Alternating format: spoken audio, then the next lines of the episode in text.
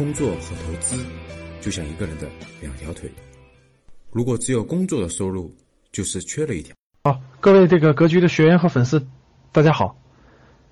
那今天呢，我们的视频呢，给大家讲解的内容是什么是基金。那过去呢，我们给大家讲过两个这个关于投资理财的两个视频哈，一个是什么是蓝筹股，一个是什么是成长股。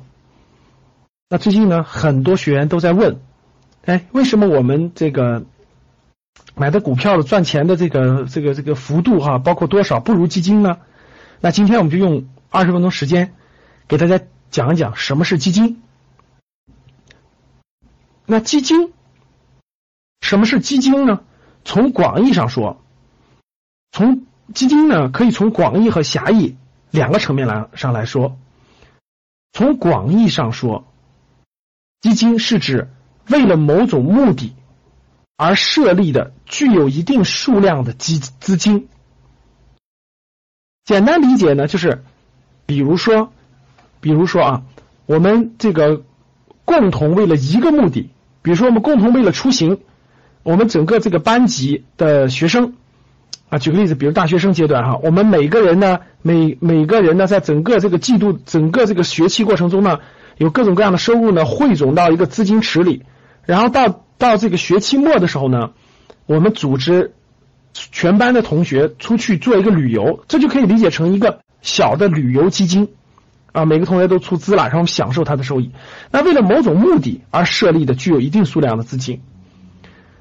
那比如说，市呃市场上有很多，比如说信托基金，比如说呃咱们的公积金、住房公积金，比如说保险的基金，比如退休的基金，包括我们的公益慈善基金等等，其实这些都可以算作基金，只是它的用途不同。这就是基金的意思。狭义上呢，这是广义上的意思；狭义上呢，人。就是指一个东西，就是人们平常所说的基金，主要是指证券投资基金。证券投资就是这个基金呢，主要应用于证券的投资。所以通过这个定义呢，我相信大家理解了啊。其实为了某种目的而聚集起来一定的数量的资金的，都可以叫做基金。但是我们狭义上做的基金啊，就是普平常提起来这个基金，主要指的是证券投资基金，主要是投资证券的。那什么是证券投资基金呢？证券投资基金啊，是指集中众多的投资者的资金，非常多投资者的资金，把它汇集起来，然后由专门的基金托管人托管，就这个钱呢是有专门的人托管的，一般是银行。啊，银行做这个资金的托管方，然后呢由专家。专家是指专业的这个投资人，专业的基金管理公司里，专业的基金的投资人管理和运用，通过投资股票和债券为主啊，股票和债券为主的方式，为众多的投资人谋利的一种投资工具。说通俗一点呢，就是啊，把非常非常多的投资人的钱集合起来，然后这个钱呢托管到一家银行。然后由一个专业的基金公司管理这个资金的运运运用，比如说投投资于什么啊，什么时候买，什么时候卖，这就是证券投资基金。那证券投资基金最大的特点是什么呢？最大的特点是两个，第一个是集合投资，就不像我每个人，比如说我有一万，你有两万，你有五万，对吧？你各买各的。那我们集合起来呢？这个资金池可能是一个亿，可能是三个亿，可能是五个亿，可能更多。它是一种集合投资，这样的力量就大。第二个特点是什么呢？专家理财，就是因为我们普通大众啊，大家从事的行业都不一样，三百六十行，做什么的都有。啊，做什么的都有，做什么工作的都有，做什么行业的都有，不是，确实不是所有人都能对这个证券、对股票、对债券有比较深刻的理解的。所以我们集合起来呢，由专家去打理，由专家去理财，专家去理财，就是基金的两个特点啊，主要的特点：集合投资。和专家理财。好，那基金的结构及分配方式是什么呢？大家明白了基金的概念了，那基金的结构和分配方式是什么呢？其实是这样的，我画一个图，大家看我这儿画一个图啊，画个图让大家好理解啊。大家看，那是这样的，有非常非常多的小的出资人啊，大家可以是小到可能有的只有几百块钱，可能一百块钱啊，多到有的可能几十万甚至上百万的资金啊。比如说这个人出了五百块钱啊，这个人出了一千五百块钱。比如说，有的大户呢，他出五十万，啊，大家都可以凑起来买这个基金，凑起来一个资金池。这个资金池凑了多大呢？这个资金池，假设啊，凑了十个亿的资金，各位知道十个亿的资金。那这个资金托管在什么地方呢？这些资金，大家的，大家这些钱都交给你了，交给谁了呢？哎，这个资金呢，交给了一家基金管理公司。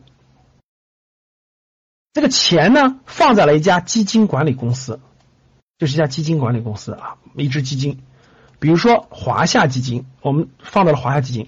那这个钱呢，它会放在一家银行，叫托管银行，比如说华夏银行和招商银行合作啊，和招商银行合作，这个钱是统一放在招，由招行托管，托管开一些账户托管，这个钱这个基金公司是随时可以调用的啊，随时可以调用，不用的时候可以放在账户里面，可以放在账户里面。放账户里，那基金公司呢？他就要聘用基金公司，他要聘用相关专业的人员，比如说各位哈，非常专业的投资经理，比如说专门的分析师啊，证券分析师，比如说专门的这种财务管理人员等等等等啊，他有专业的岗位，有专业的岗位的人专门去管理这支基金。然后呢，这个基金呢，把这支把这十个亿的资金呢投入到。一定的证券上，比如说，假设哈，这个基金总共投了三十三十只公司的股票，或者是三十个公司的债券等等等等都可以，一百家公司也可以啊，股票和债券，它会投资于股票，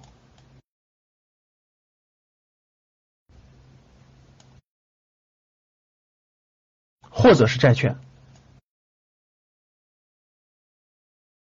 它的结构就这样一个结构啊，大家明白这样一个结构啊？从小钱，从这么小的小钱，然后通过基金的发行聚集起来一个大钱，这个大钱呢归一个基金公司管理，这个基金公司呢和某些银行合作，把资金托管起来，这样有安全的保证。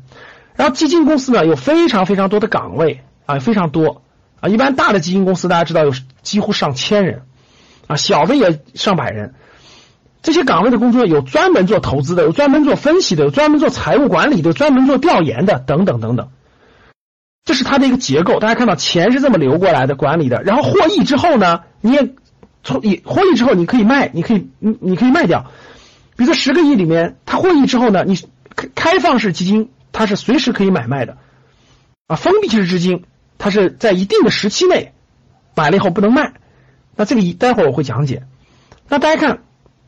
整个这个结构是个这么样的流程的结构，那分配体制是什么呢？各位啊，分配体制是基金需要收取所有出资人百分之二的管理费，就整个这个基金啊，它要收取出资人出资整个这个资金里的百分之二是它的管理费，呃，这个这个这个基金的管理费。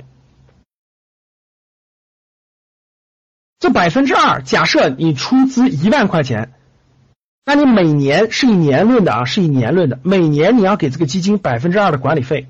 这百分之二的管理费做了什么了呢？做了很多很多事情啊，比如说要这个基金要生存啊，他要发工资啊，他要做调研呀，他要做等等等等很多的事情。